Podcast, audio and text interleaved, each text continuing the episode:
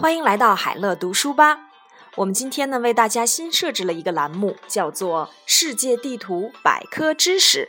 今天呢，我们先讲第一个专栏——海洋。相比陆地而言，各大洋之间的差异很小，因为它们彼此相连，洋流在它们之间流动，把海水混为一体。你甚至可以说，世界上只有一个大洋，但是人们还是把大洋分成了四个，那就是太平洋、大西洋、印度洋和北冰洋。大洋比陆地更加的神秘，直到今天，海洋也还没有被充分的探索。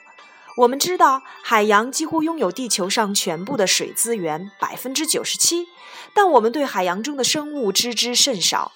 科学家估计，海洋为地球上百分之八十的生物提供了栖息地，生活在其中的物种数量将多达一千万，而目前只有三十多万种被人类所知。到达地球的太阳辐射大部分都被海水吸收了，这种存储热能的方式是极其有效的。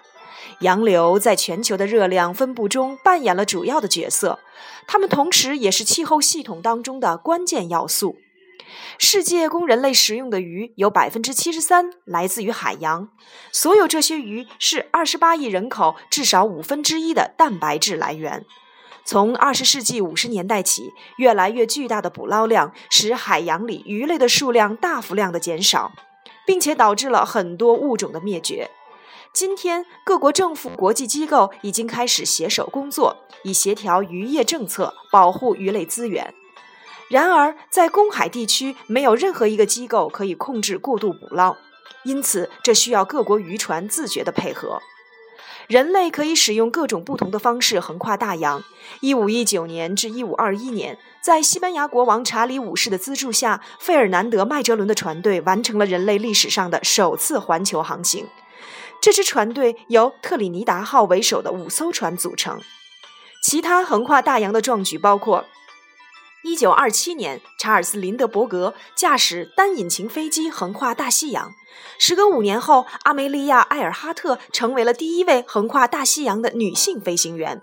一九八一年，双鹰五号成为了第一个横跨太平洋的热气球。那么，海洋中的食物链，你们知道吗？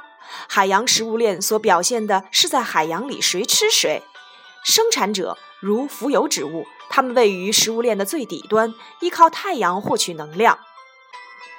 初级消费者如浮游动物，靠吃生产者为生；二级消费者如小型的鱼类和甲壳纲的动物，靠吃初级消费者为生；三级消费者主要是大型的鱼类，靠吃二级的消费者为生；顶级的食肉动物是巨型的鱼类和哺乳动物，它们处在食物链的顶端。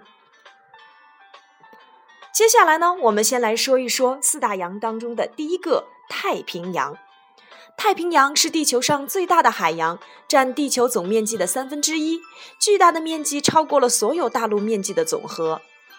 太平洋中有超过两万五千个岛屿，尽管这些岛屿面积不大，但是数量却比其他几个大洋中所有的岛屿加起来的数量还要多。靠近亚洲部分的太平洋，由于受到了几个大的岛屿和半岛的阻隔，因而形成了众多的边缘海。它们分别是南海、东海、黄海、日本海、鄂霍次克海和白令海。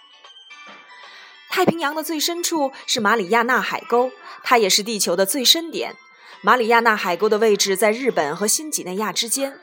两个地壳板块碰撞后形成了这个海沟，马里亚纳海沟深度达到了一万一千零三十四米。如果把喜马拉雅山放入到海沟当中，上面还会有两千多米的海水。太平洋的气候和天气呢？太平洋海域的温度在极地地区最低可达零度以下，而在赤道地区温度可达三十度。部分太平洋热带海域海水的周期性升温，对地球的气候产生了巨大的影响。这一现象被称作了厄尔尼诺，它会导致地球上许多地方发生像洪水和旱灾这样的极端天气。太平洋是多种鱼类的家园，包括飞鱼、鲑鱼、沙丁鱼、剑鱼和金枪鱼等等。许多甲壳类动物也生活在这里，这里还栖息着如海豚、海龟、鲸等大型的海洋动物。太平洋底蕴藏着丰富的天然气和石油资源，为澳大利亚、新西兰、中国和美国提供了能源。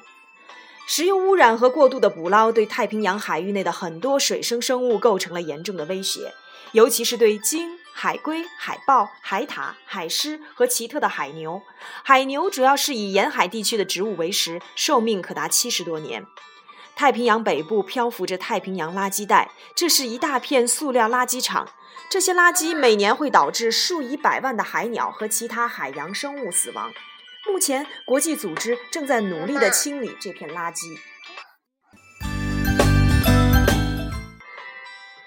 你们知道吗？太平洋四周被一个经常有火山喷发和发生地震的区域所环绕，这个区域呢被称作环太平洋火山带。一一九四七年。探险家托尔海尔达尔用南美洲当地的木材做了一只木筏，并驾驶它环绕太平洋航行了将近七千千米，以此来证明波利尼西亚群岛的居民有可能来自南美洲。水上飞机仍然是今天太平洋大部分游客和医疗救助队员偏爱的交通工具，因为它不用借助跑道就能够达到远处的岛屿。北海巨妖是一种被人们谈论了几百年的神秘海洋生物。现在被发现，原来是一种巨型乌贼——大王乌贼。它们可以身长达十五米。二零一四年，人们首次在太平洋中，在它的自然栖息地里拍摄到了它的身影。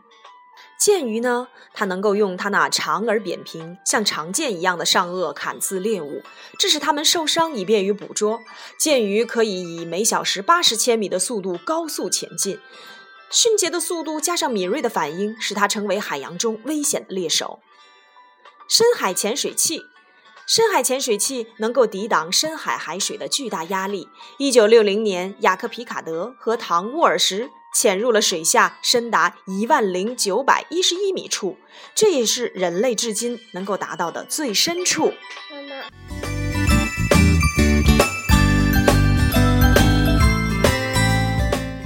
好啦，小朋友们，今天我们了解了海洋以及海洋当中的第一个太平洋。那么明天呢，我们会继续来讲解海洋当中的第二部分大西洋。我们明天见啦！